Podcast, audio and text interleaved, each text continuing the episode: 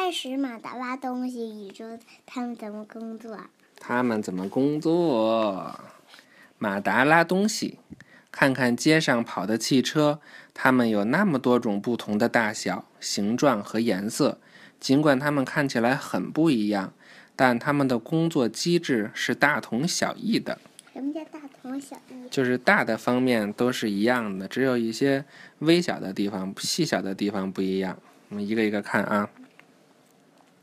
悬挂，你看这个车车轱辘和这个车本身连接的这个地方就叫悬挂，它起什么作用啊？在乘坐汽车时，你可能会被凹凸不平的路面颠一下，哎呦！但是大部分的小起伏你是感觉不到的，这是因为汽车的悬挂系统缓冲了路面造成的震动。没有缓冲。缓冲就是本来很大，但是经过这个悬挂系统，它就让它变得小一些了，或者对，或者你感觉不到的就叫缓冲。当车往前行的时候，车辆随路面的凹凸上下起伏，悬挂系统中连在车轮上的弹簧吸收了部部分震动，这样你就感觉不到了。第二个是什么？刹车。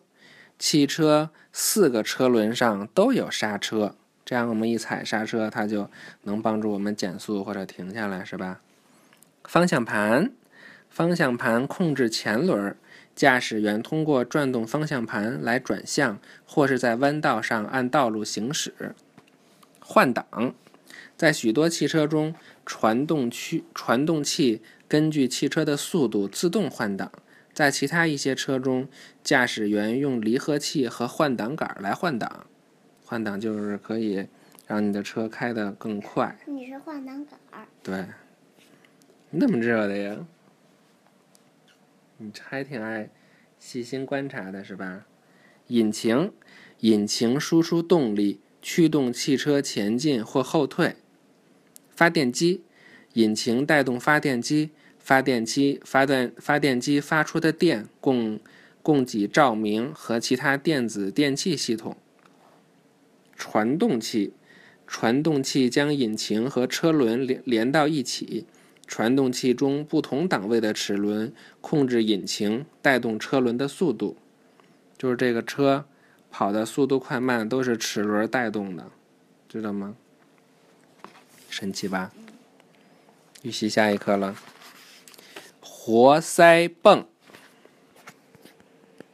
也是汽车里边的一个东西。拜拜。拜拜。